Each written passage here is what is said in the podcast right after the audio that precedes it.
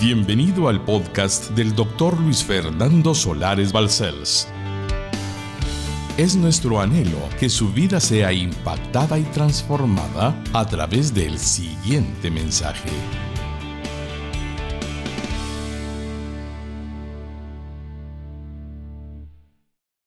Le presento el título de esta serie, La profecía que está por cumplirse, el retorno de nuestro Señor Jesucristo. Comienzo con lo que resume muchas palabras que no quiero usar, sino ir directamente a su corazón. Amado hermano, amada hermana, amigo bendito, negar que hay señales que anticipan la segunda venida de nuestro Señor Jesucristo es solo desconocer lo que nos revelan las sagradas escrituras al respecto. En lo que a mí se refiere, estoy seguro que estamos viviendo en los últimos tiempos, en los tiempos del fin que nos fueron anunciados hace dos mil años que habrían de suceder. Considero que esta serie que comenzamos hoy va a abrirnos el entendimiento de la importancia que tiene que Dios nos haya permitido vivir en estos días en los que muchos cristianos de años y siglos anteriores hubieran deseado estar para ser testigos de las cosas que están aconteciendo delante de nuestros ojos. Por ejemplo, la fundación del Estado de Israel en 1948. Los judíos regresaron de lo que fue el estar ausentes por la diáspora, retornando a Israel después de aquella experiencia terrible durante la Segunda Guerra Mundial. Y había muchos viviendo en la Tierra Santa. Pero todo comienza cuando salen y vienen de nuevo a la tierra que Dios les había dado. Hasta 1947, mes de octubre, no noviembre, porque en noviembre hubo una votación en las Naciones Unidas de 1947, donde Israel se votó para que fuera un Estado. Hasta 1947, hasta el mes de octubre, todos los pastores de todos los siglos predicaban de la palabra cuando hablábamos de Israel, hablábamos de la vida en el entorno bíblico de Jerusalén, de los lugares santos, como algo que podría ser en el futuro probablemente sería que volverían de la diáspora, regresarían de donde habían estado por mucho tiempo, dos mil años casi, a la tierra que Dios les había dado. Pero en 1948, después de la votación de noviembre del 1947, Israel nació. Ahora ya no predicamos diciendo probablemente vuelvan. No, ahora decimos están allí como Dios lo prometió. Los libros de los profetas aseguraban que volverían de los países donde estaban y volverían a habitar en aquellas ruinas y las levantarían de nuevo. Y de una tierra árida harían un gran y precioso jardín lleno de vida. Como ve, la profecía se cumplió en el siglo XX. Ahí tiene un ejemplo de cómo podemos ir viendo a Dios obrando en estas últimas etapas de los años en que estamos observando su actuación divina. Otra forma de poder pensar en ejemplos tiene que ver con lo que dijo el profeta Daniel. Daniel fue un hombre excepcional que recibió de Dios una profecía que en el Daniel 12:4 versículo 4, capítulo 12, dice, muchos correrán de aquí para allá. ¿Cómo podía Daniel en su tiempo, donde el transporte era un caballo, un asno, una mula, hablar de correrán de aquí para allá? Obviamente se refería a lo que estamos viviendo desde el siglo XX para acá. El siglo XX fue crucial. Apareció una locomotora, apareció el automóvil, apareció el avión en el mismo siglo XX. Y las carreteras se llenaron de carros. Y vamos de aquí para allá. La profecía se cumplió. Pero agrega en el mismo versículo, y la ciencia aumentará. Jamás en la historia de la humanidad hemos tenido tal avance científico, sino a partir de nuevo del siglo XX hasta lo que va del siglo XXI. No hay duda de que estamos vertiginosamente caminando al desarrollo científico. Robots que pueden hacer tareas que los hombres hacen. Máquinas tan extraordinarias que anulan la capacidad del hombre que puede ser errática. Ellas no fallan. Y cosas parecidas que si sigo hablándole solo sería decirle que el cumplimiento de Daniel 12.4 está. Muy bien. Pero no quiero entrar a más ejemplos, sino más bien pasarlo de la realidad que le estoy dando, de que esta serie va a ser de gran bendición para su vida y para su familia, como lo creo en el santo nombre de Jesús. Y ahora me permito llevarlo a esta verdad. ¿Cuándo volverá el Señor Jesucristo? Voy a ponerle un versículo y ahí tendremos la base de que no vamos a estar hablando de ninguna idea de su segunda venida, porque sería cometer un error grave que durante mi vida de cristiano he visto algunos cometer. Voy a ponerle un ejemplo de lo que dice fundamentándome en Mateo 24, 44. Mire la palabra de Jesucristo dicha de sus labios sagrados, diciendo, por tanto, también vosotros estad preparados, porque el Hijo del Hombre vendrá a la hora que no pensáis. El fundamento de mi vida personal como siervo de Jesucristo, cuando hablamos de la segunda venida, del retorno del Rey de Gloria, jamás se va a enfocar en una fecha, nunca. Porque Dios dijo que solamente mi Padre sabe, porque ni los ángeles saben, sino solo mi Padre que está en los cielos. Pero sí es interesante contarle el error de algunas personas que han hablado en el pasado. Nací de nuevo en 1983 y me recuerdo que en el año de 1988 salió un libro que se vendió por miles. 88 razones por las que Jesucristo volverá en 1988. Ni una sola de esa razón hizo que Jesucristo volviera en 1988. Como ve, otra y otra, otra equivocación. No voy a perder el tiempo contándoles historias fallidas.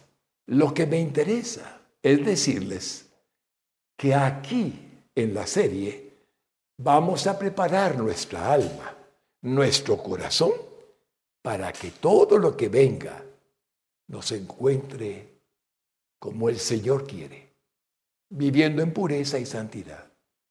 Porque sin santidad nadie verá al Señor. Pero no puedo asociar la prédica sin ir a Israel, porque Israel es el reloj de Dios. Y eso en 1988 y otro hubo en el 98 y más, no han acertado, simplemente porque descuidaron al reloj de Dios y por cierto nunca acertarán por más que citen a Israel. Pero Israel es el reloj de Dios. ¿Eso qué significa para aclararlo muy bien? Significa lo que el Señor nos ha mostrado En Amós 3.7 es un texto que voy a escribirle, que voy a repetirle. El Espíritu Santo utiliza a su siervo Amós para revelarle una verdad de Dios. Oiga lo que dice. Porque no hará nada Jehová el Señor sin que revele su secreto a sus siervos los profetas. Es decir, que la profecía bíblica está cumplida. Tenemos todos los libros de profecía bíblica y podemos entender que Dios ha declarado que va a hacer cuando el Señor retorne. Está escrito. No hay que agregarle nada. Por eso, déjenme decirles que cuando se aproximaban los voy a llevar al año 2018, solamente dos años atrás, solo dos. 2018, cuando se aproximaban los 70 años de la fundación del Estado de Israel, a comienzos del año 2018, el Señor habló a mi corazón diciéndome que podría ser mi persona alguien que atendiera lo que iba a decir en su palabra respecto al cumplimiento de los 70 años de Israel. Y puse atención e investigué. Investigué con toda mi alma lo que podía. Cuando yo estuve estudiando hace muchos años en el Seminario Teológico Centroamericano CETECA, leí el libro de Dwight Pentecost sobre escatología bíblica.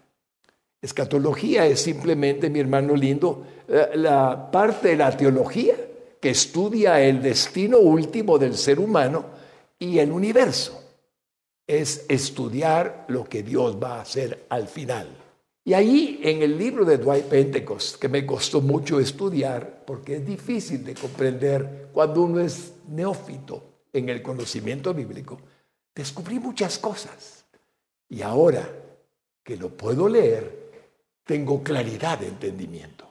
Y por lo tanto, en aquel momento, cuando iba a cumplirse los 70 años, consulté, averigüé, investigué, guiado por Dios, qué significaba eso para Israel y para la humanidad. Israel porque es el reloj de Dios y la humanidad porque dependemos de la voluntad de Dios sobre su pueblo. Y no era más que cierto que los 70 años no era un aniversario más. El 1, el 20, el 28, el 40, el 60 fueron aniversarios dignos, pero el 70 no lo era. Era especial. ¿Por qué? Entonces, estudiando en la Santa Biblia, busqué cómo esos 70 años podían ser mucho más de lo que me imaginaba. Y entonces fui descubriendo lo que Dios dejó escrito en su palabra al respecto. Resumamos. El número 7. Comencemos con el número 7, que antecede al 0 de 70. El número 7 significa en la Biblia perfección, pleno. Eso es la simbología de la numerología de la Biblia. Ese es el símbolo, perfección y plenitud. Tal es entonces lo que significa. El número 7 está asociado a muchos mensajes en la Biblia. Se asocia sobre todo a aquello que simboliza algo terminado y pleno. Uno, veamos un ejemplo. Naamán el sirio, leproso, le dice una sierva que vaya a el profeta de Dios. El profeta de Dios le dice que se sumerja en el río Jordán siete veces. Naaman se resiste, pero alguien le persuade de que debe de hacerlo y después de siete veces sumergirse, la lepra es sanada por Dios. Otro ejemplo, se nombra a siete diáconos, según el libro de los Hechos, para que atiendan las necesidades de aquellos que eran ya cristianos y necesitaban atención. Siete. Un ejemplo más. En el Apocalipsis, en el capítulo 1 y versículo 4, hay mensajes de Dios dirigidos a siete iglesias. siete. Cada una representa una manera de vivir el Evangelio. Es claro que el número siete tiene un significado. En siete días nos relata la creación, el libro de Génesis. ¿Y qué significa el número diez? Solo por tener una referencia de que siete más un cero es diez veces siete. Como ven, tiene valor referirnos a qué significa 70. Pero comencemos por el 7. Lo que significa es que está completo, que ya alcanzó todo, ya está listo. Voy a explicarle 10 mandamientos. Así fue en el monte Sinaí. 10 preciosos hechos que no voy a enumerarlos todos, pero voy a ir al, Génesis. ¿Sabe cuántas generaciones vivieron antes de que fuera el diluvio en la creación previa al diluvio de Génesis? Diez. Diez generaciones. Ya comenzamos a usar diez generaciones de cuántos años cada generación. Y lo llevaré a la conclusión bíblica, nada más bíblica que 70 es un número más allá y que si 70 es la vida promedio de un hombre para que realice el propósito por el cual Dios lo creó, las generaciones previas al diluvio que vivieron son 70. Es decir, estuvieron en la tierra diez generaciones en total, que es igual al número de 700 años. Como ven, estamos seguros de que Dios nos está mostrando algo importante. Y esto son solo ejemplos de lo que puede significar ahora el llegar al número 70. El número 70 es Jesús envió a sus discípulos en número de 70. Algunos dicen 72. Está bien, cabe dentro del concepto de lo que estamos hablando. Y eso significa cabal. Ya termino completo. Y como dije antes, es el tiempo en que Dios nos concede realizar un propósito de vida.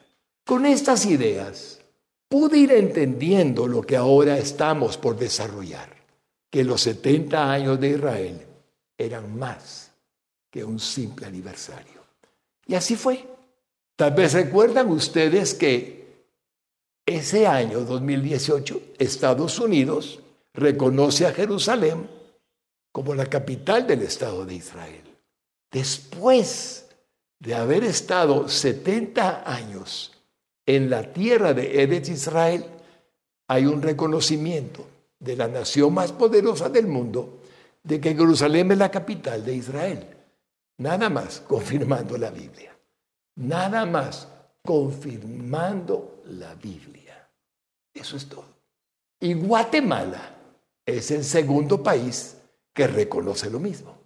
Somos muy bendecidos por el mismo hecho de haber dicho a Dios, tú lo has dicho, nosotros guatemaltecos creemos que tu capital eterna donde pusiste tú tu mirada, tu nombre, es Jerusalén, la capital de Israel. Entonces, vamos a ver el primer punto. Hablemos de la higuera en la parábola de la higuera, que es una revelación que nuestro Señor Jesucristo nos entregó para que conociéramos cuándo podría ocurrir su segunda venida y sería el fin del siglo. En razón de los acontecimientos que estamos viviendo y que no pueden pasar desapercibidos para la mayoría de los habitantes del mundo, considero oportuna esta predicación rogándole a Dios que me permita ser de bendición para su gloria. Amén. Ese es el punto número uno. Ahora vamos a ir a Mateo, a donde lo invité que fuera para que esté conmigo en esta prédica. Mateo 24, 32, 35, la parábola de la higuera. Ahí comenzamos, Señor, a desarrollar el tema de hoy. De la higuera, dice tu boca divina, aprender la parábola. Cuando ya su rama está tierna y brotan las hojas, sabéis que el verano está cerca. Así también vosotros cuando veáis todas estas cosas, conoced que está cerca a las puertas. Estas cosas que se mencionan están escritas en Mateo 24 antes de los versículos 32 en adelante. Son las señales de los tiempos del fin. Conoced entonces que está cerca a las puertas. De cierto os digo que no pasará esta generación, 70, hasta que todo esto acontezca. No dice 70, pero va a llegar a la conclusión que una generación bíblicamente son 70 años. Dice, el cielo y la tierra pasarán, pero mis palabras no pasarán. Primero, Vamos a comprobar, hermanos benditos, dónde están las verdades escriturales para que sentemos las bases del resto de esta predicación. Primera verdad, la higuera es un símbolo del pueblo de Israel ya reverdecido a partir del año de 1948, cuando se establece oficialmente de nuevo en su hogar ancestral, donde había Dios elegido que estarían por siempre. Este año, el 14 de mayo, Israel cumplió 72 años de reverdecer. La higuera es un símbolo del Estado de Israel y del pueblo judío. El profeta Jeremías hace alusión a Israel como los frutos de la higuera, es decir, los higos, lo cual describe a esta como un símbolo del pueblo elegido por Dios. Vamos entonces a darnos cuenta dónde está esa simbología según lo dice Jeremías en el capítulo 24. Y es muy interesante ver la forma en que él habla de higos buenos e higos malos. Pero la higuera es la misma. Israel. Pongamos atención a Jeremías 24, del 1 al 8. Después de haber transportado Nabucodonosor, rey de Babilonia, a Jeconías, hijo de Joacim, rey de Judá, a los príncipes de Judá y los artesanos y herreros de Jerusalén, y haberlos llevado a Babilonia, me mostró dos cestas de higos puestos delante del templo de Jehová. Una cesta tenía higos muy buenos, como brevas, y la otra cesta tenía higos muy malos, que de malos no se podían comer. Y me dijo Jehová, ¿qué ves tú, Jeremías? Y dije, higos, higos muy buenos, muy buenos, y malos, muy malos, que de malos no se pueden comer.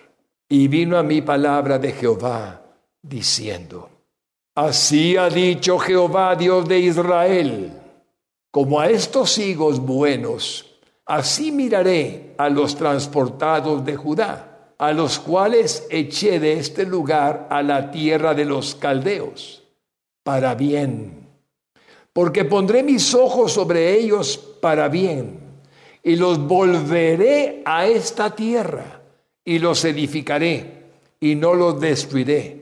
Los plantaré y no los arrancaré. Y les daré corazón para que me conozcan que yo soy Jehová. Y me serán por pueblo, yo les seré a ellos por Dios, porque se volverán a mí de todo su corazón.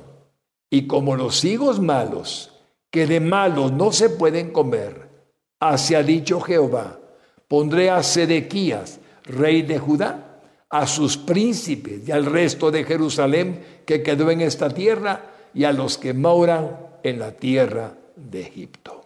Esto que estamos estudiando en la Sagrada Escritura solo nos da la certeza bíblica de que es un símbolo el que tenemos por parte de Dios en la parábola de la higuera con respecto a Israel. Los judíos en este ejemplo son llamados higos. Y en este ejemplo podemos ver que había higos buenos y malos, como el caso que estamos leyendo al final, con un final difícil para el rey Sedequías. Y el profeta Oseas tiene una breve referencia a la higuera como símbolo de Israel en el capítulo 9 y versículo 10. Veamos lo que dice la versión, nueva versión internacional. Cuando encontré a Israel, fue como hallar uvas en el desierto. Cuando vi a sus antepasados, fue como ver higos tiernos en la higuera, confirmando otro símbolo en la higuera. Cuando nació Israel el 14 de mayo de 1948, su territorio era todo desierto, completamente desértico, y prácticamente no había vegetación, ni mucho menos árboles en la Tierra Santa. No se imagina lo árido. Si le cuento el relato de lo que escribió el famoso escritor Mark Twain, vamos a entenderlo mejor. Este escritor norteamericano, Mark Twain, escribió al respecto después de que visitó a Israel en el año 1867. Esta es la descripción que está en su libro Inocentes a bordo, que publicó en 1869. De todas las tierras de grandes paisajes, había estado antes en algunos países de Europa. Pienso que Palestina, como se llamaba Israel en aquel tiempo, debe ser el príncipe. Sus montañas son infértiles, tienen un color opaco, tienen una forma poco pintoresca. Los valles son desiertos que tienen una vegetación débil, que tiene una expresión de ser triste y abatida. Así vio Mark Twain la Tierra Santa. Hoy hace 72 años del establecimiento del Estado de Israel.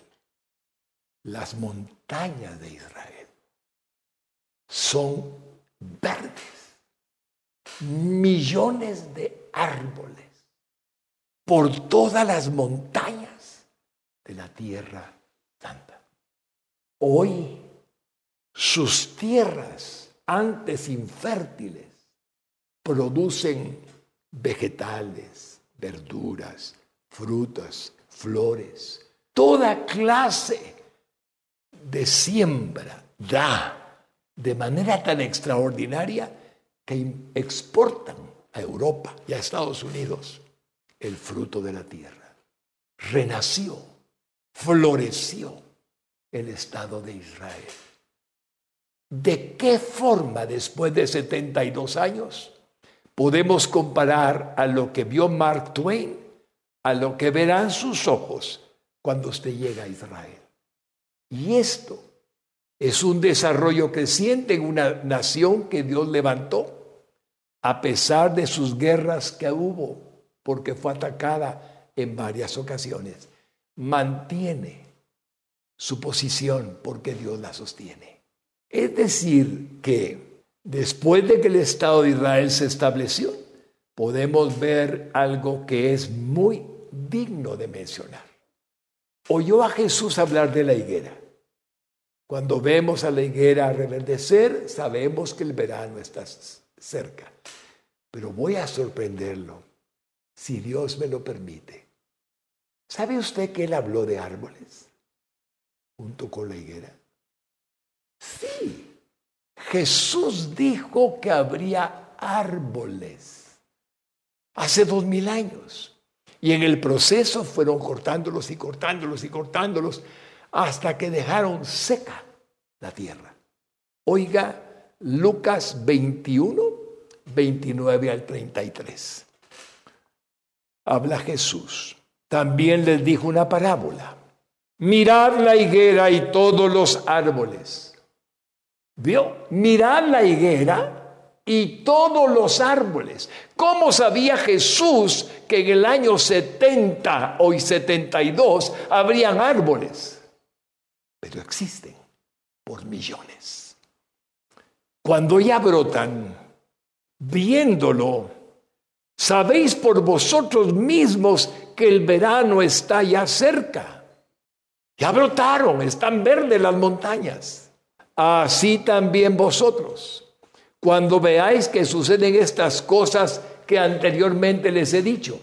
Capítulo 24 y textos que hablan de lo que estamos viviendo, pestes, hambrunas, terremotos. Sabed que está cerca el reino de Dios.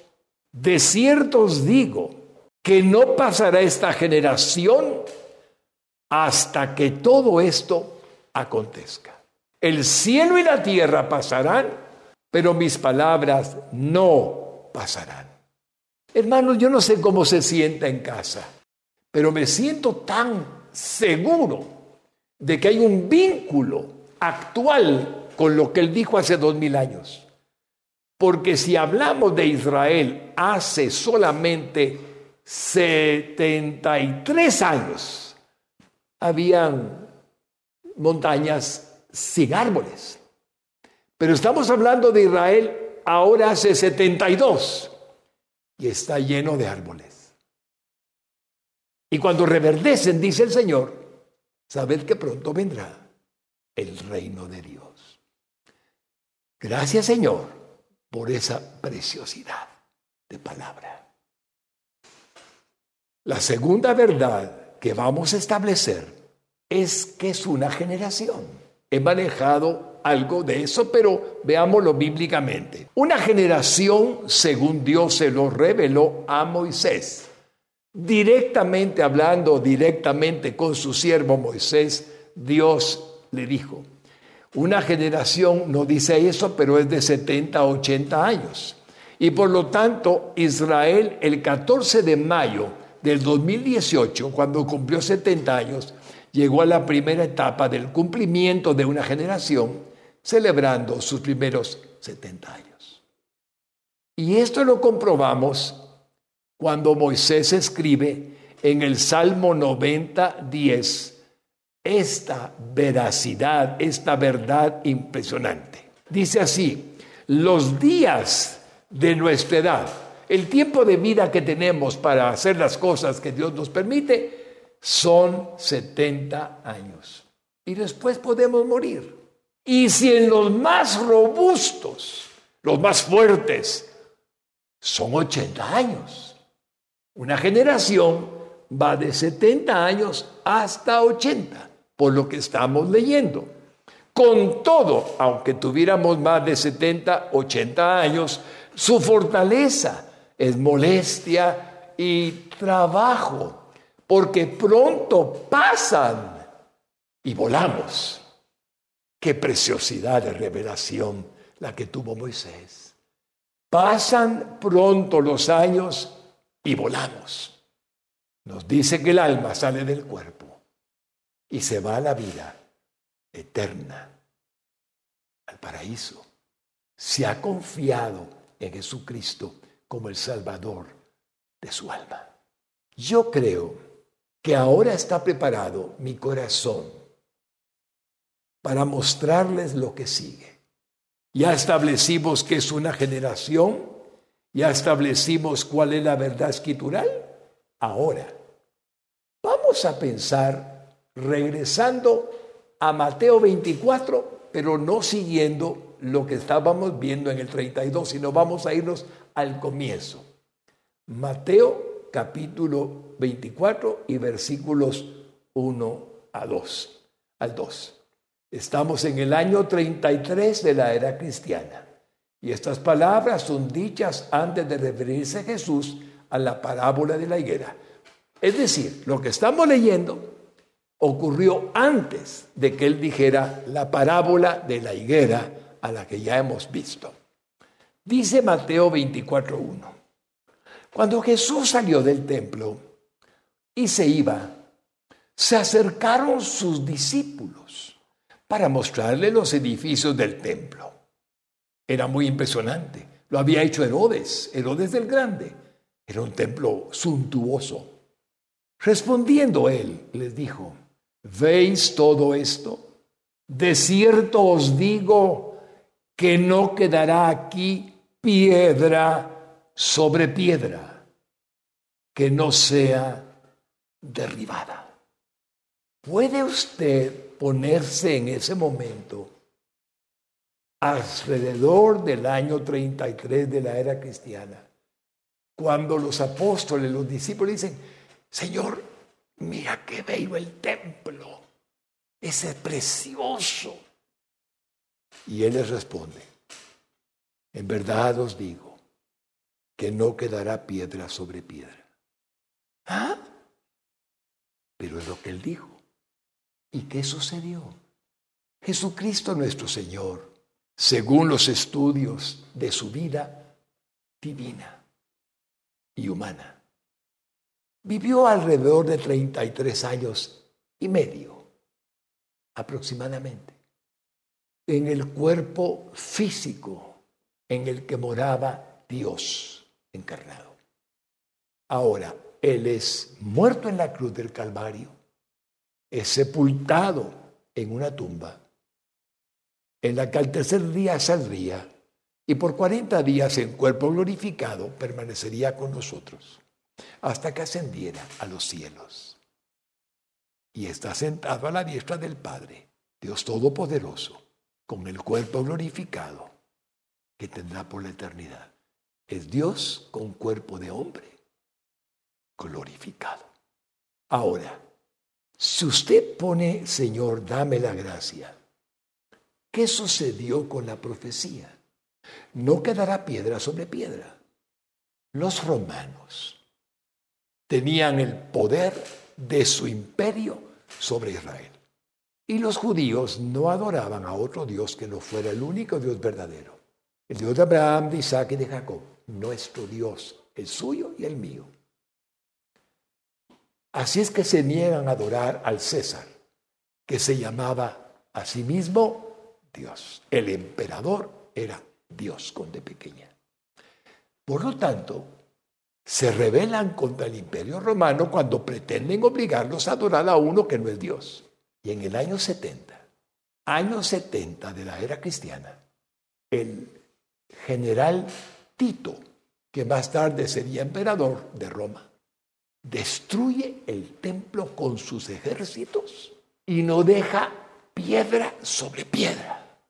Dice algún historiador que les dijo el que se encargaba de destruir el templo, en medio de la sisa donde están piedra sobre piedra y oro, así es que búsquenlo, para que acabaran con el templo y lo acabaron, lo quemaron. Ese día murieron, dice Flavio Josefo, un historiador judío, al servicio de Roma, un millón de judíos. Años 70. Ahora, quiero que observe algo. Jesús tenía 33 años cuando él se fue al cielo. 37 años después suma años 70. Dios permite la destrucción del templo. Exactamente lo que él había dicho.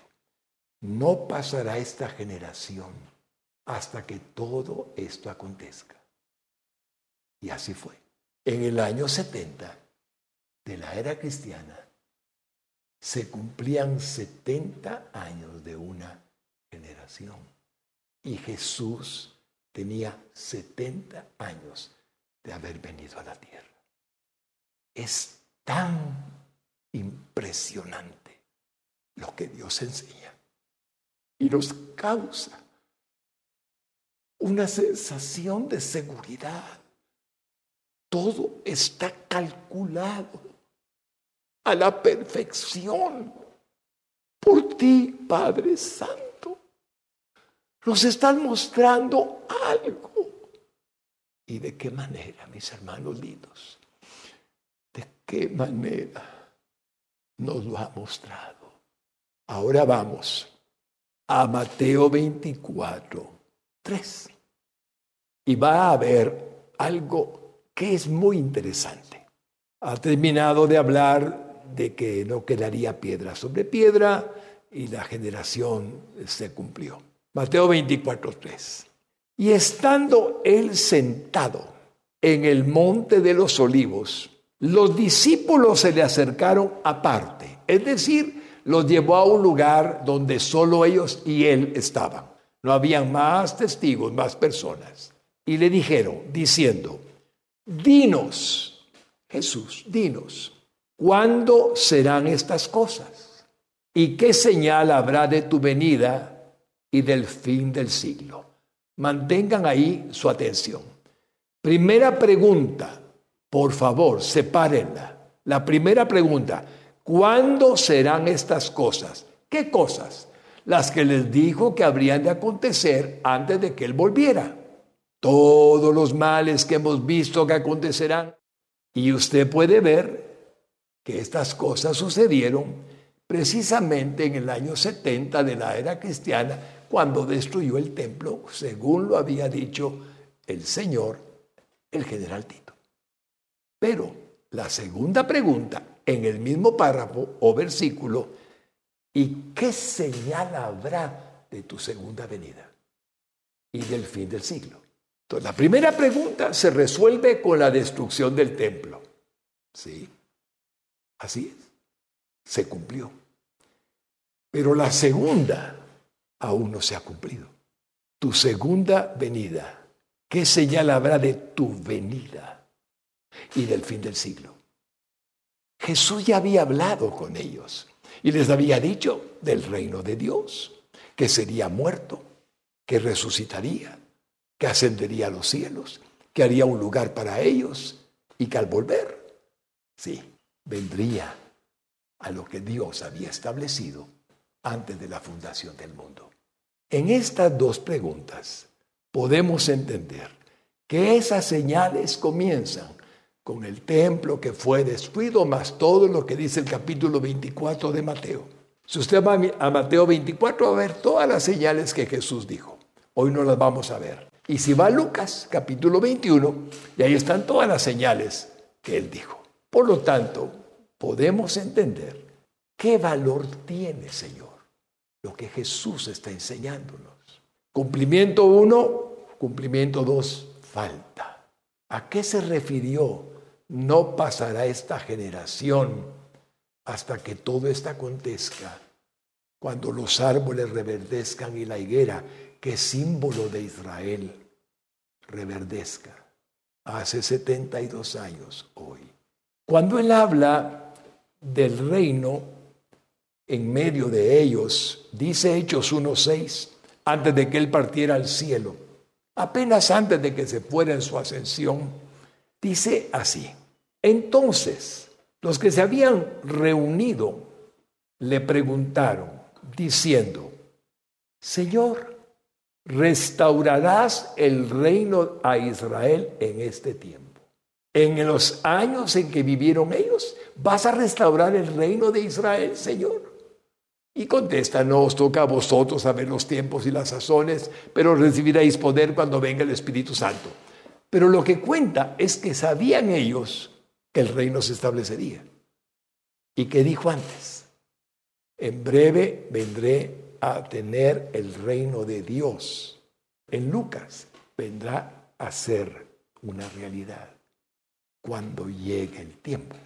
Observe bien que todo lo que estamos hablando es historia, fechas, realidades, y nada es extra bíblico, exceptuando la historia que nos dice lo que sucedió en el año 70 con Roma. Obviamente, volvemos a tomar otra medida de si el mundo comprende que Israel es el pueblo elegido por Dios, el reloj de Dios. Si el mundo comprende que Israel, según el plan divino, es quien debe de ser el que nos vaya dando la pauta de lo que puede acontecer en su segunda gloriosa venida cuando las señales se aceleren. Y esto es lo que nos muestra la actitud del mundo respecto a Jerusalén. ¿Cuánto han rechazado tantos que haya reconocido Guatemala o que haya reconocido Estados Unidos? lo que Dios dijo, en Jerusalén pondré mi nombre. Aquí está la capital de, que David fundó hace tres mil años. Pero ¿cómo reacciona el mundo? Veámoslo. En Zacarías capítulo 12 y versículos 1 al 3. Y oigamos cómo el mundo ve. Profecía de la palabra de Jehová acerca de Israel. Jehová que extiende los cielos y funda la tierra y forma el espíritu del hombre dentro de él. Ha dicho, he aquí, yo pongo a Jerusalén por copa que hará temblar a todos los pueblos de alrededor contra Judá en el sitio contra Jerusalén. Y en aquel día yo pondré a Jerusalén por piedra pesada a todos los pueblos. Les molestará, les sentirá incómodo a algunos. Todos los que se la cargaren serán despedazados.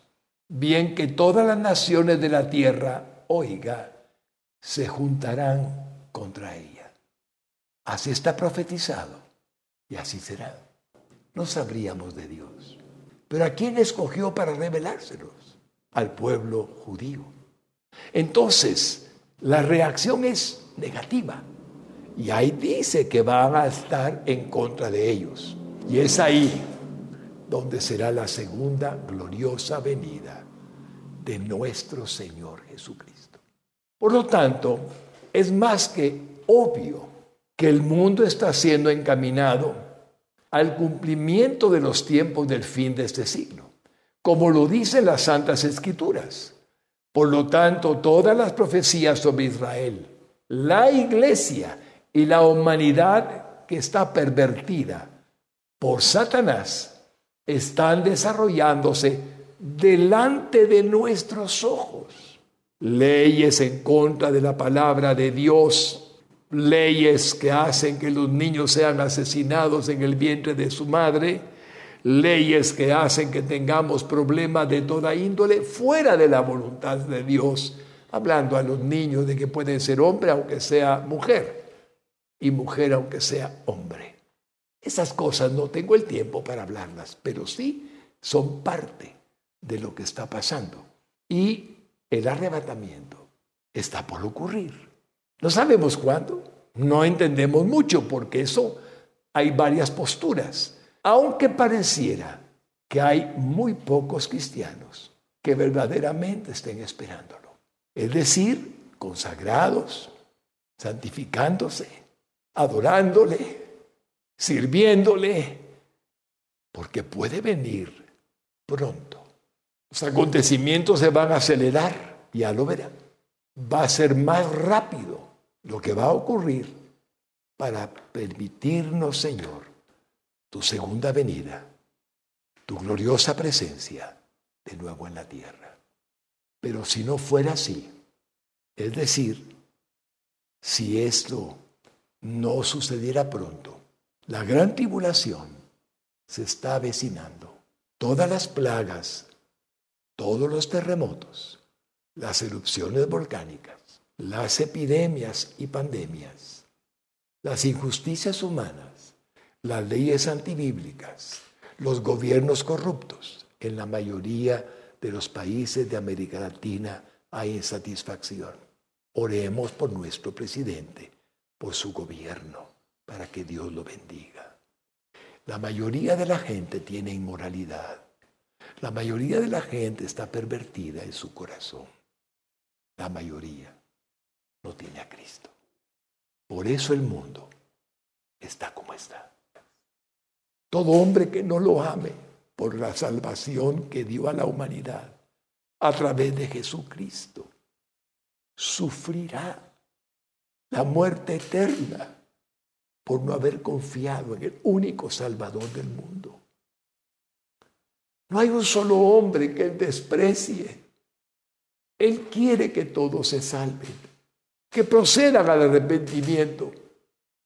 Pero el hombre ha endurecido su corazón.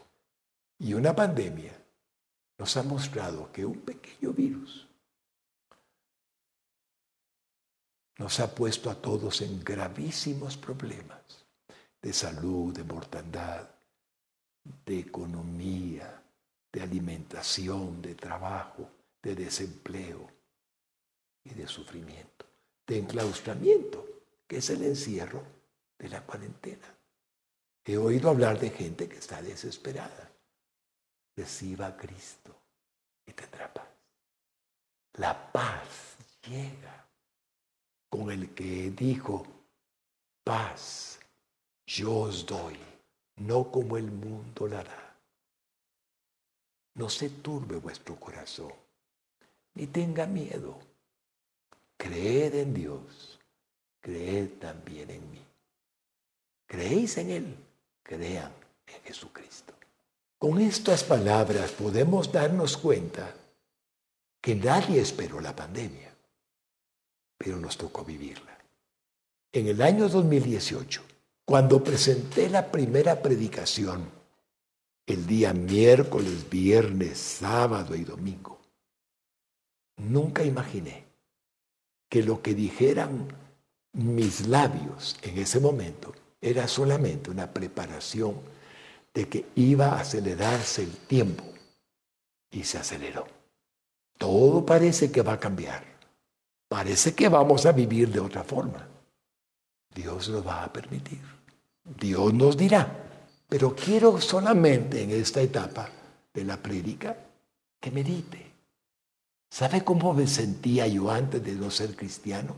Con temores, con miedos, con preocupaciones. Me sentía inseguro. ¿Cómo voy a cuidar a mi familia? ¿Cómo voy a hacer para que mi trabajo rinda? ¿Cómo voy a hacer para darles un techo, un hogar, una casa, lo que fuera? ¿Cómo voy a hacer? Era horrible. Pero en 1983 Dios entró a mi corazón y nunca más fui el mismo. Esto puede servirnos a todos, porque el que ya nació de nuevo, el cristiano nacido de nuevo, el evangélico genuino, sabe que es verdad. Y si usted me está oyendo y se siente no entiendo mucho de lo que hoy ha predicado hoy el pastor, pero parece que está hablando de que esto está como, lo que vivimos está como anunciándonos algo que puede desencadenarse pronto en algo más para que venga Jesucristo. Sí, de eso estoy hablando. Ya tiene a Cristo en su corazón. Mire, yo creo que usted ama a Jesús. En Guatemala, a menos de que tenga otra religión, la mayoría de los guatemaltecos amamos a Jesucristo. Sí, de esta denominación, de esta denominación, de esta denominación. Pero Jesucristo no puede estar afuera para darnos la bendición que anhela de transformar nuestra naturaleza en una naturaleza diferente a la que tenemos porque somos pecadores, porque nuestra carne es pecaminosa, porque tenemos un alma rencillosa, iracunda, que no tiene paz. Estamos con cierta dificultad para dormir, tenemos pensamientos, tenemos la conciencia que nos afecta, redarguyéndonos. ¿Sabe qué es? La ausencia de Cristo, al que usted ama, dentro de usted. ¿Cómo hago? ¿Cómo entra Jesús? Por su Espíritu Santo. ¿Y sabe que necesitan todos los hombres de la faz de la tierra para que Jesús entre al corazón del hombre? Está escrito en la Biblia que si confesares vuestros pecados, Él es fiel y justo para perdonar vuestros pecados. Entonces podemos pensar así, Señor, quisiera que entraras, porque por lo que entiendo, al tenerte en el corazón, me haces partícipe de tu paz, de tu amor, de tu fe, de tu bondad, de tu benignidad, de tu mansedumbre, de todo fruto de un Espíritu Santo. Entonces, Señor, quiero invitarte con todo mi corazón a que vengas. Pero sé que antes de que vengas a hacer morada en mí, necesito pedirte perdón por mis pecados. No vas a entrar en un alma llena de pecado. Entonces, ¿cómo hago, Señor, para que vengas? Y la respuesta está en la Biblia. Porque de tal manera amó Dios al mundo, que ha dado a su Hijo unigénito, para que todo aquel que en Él cree no se pierda, mas tenga vida eterna. El versículo más famoso de la Biblia indica que Dios tanto lo ama que dio a Jesucristo para su salvación. Si usted quiere venir a Jesús, solo tiene que reconocer que necesita a un Salvador de todos sus pecados. Y si lo hace, Él no le va a echar fuera. Todo el que a mí viene, dice el Señor, yo no le echo fuera. Entonces voy a permitirme pedirle que me acompañe. Si usted está mirando esta primera parte de la serie, vale la pena que aproveche que lo que le he dicho es bíblico, escritural, histórico de la realidad que el mundo vive. Por lo tanto, no hay duda. Ahora, puede pensar, ¿y si muero mañana? Esa es la intención de pedirle que haga una oración. Dios nunca prometió nada que Él no cumple. Y porque Él lo cumple todo, reconozca que necesita al Salvador del mundo. Reconozca que necesita a Jesús en su corazón. Y si usted lo hace, Él entrará. Ore conmigo. Dios verdadero y eterno Quiero pedirte que me permitas hoy recibir el perdón de mis pecados a través de la obra que hizo Jesucristo en la cruz del Calvario. Cuando vino a este mundo siendo Dios verdadero para hacerse hombre y tomar mi lugar de pecador en esa cruz. Jesús, te reconozco mi único Salvador. Solo tú puedes perdonarme mis pecados porque cayeron sobre ti. Sálvame Jesucristo. Quita de mí toda inmundicia, toda maldad. Lávame en tu sangre que derramaste en esa cruz Límpiame, Señor, de todo pecado. Perdóname. Me arrepiento de todo corazón, de todo lo malo que he hecho. Te agradezco, Jesús, que pueda comprender que tú tomaste mi lugar en esa cruz y hoy reciba de parte tuya la bendición de ser salvo, limpio, por tu sangre preciosísima que tiene poder para convertirme en un hombre digno ante ti, sin pecado, porque tú me has limpiado para que entres a mí.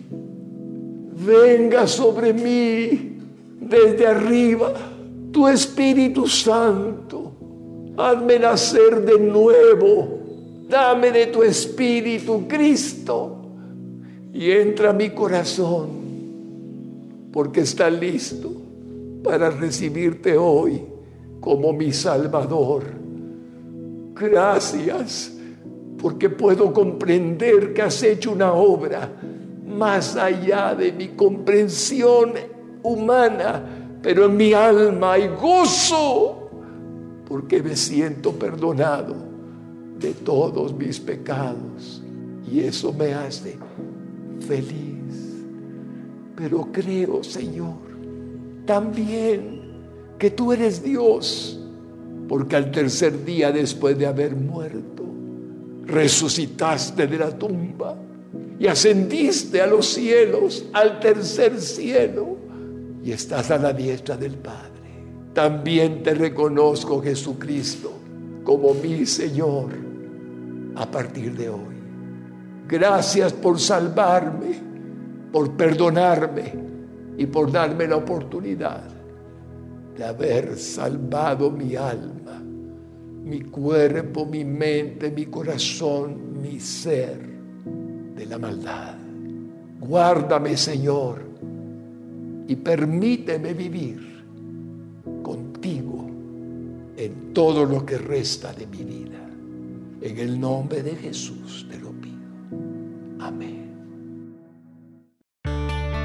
Para más información o ayuda en su vida espiritual, contáctenos a través de nuestras redes sociales. Búsquenos como Radio Exclusiva GT. No dude en suscribirse a nuestro podcast para más contenido que edificará su alma.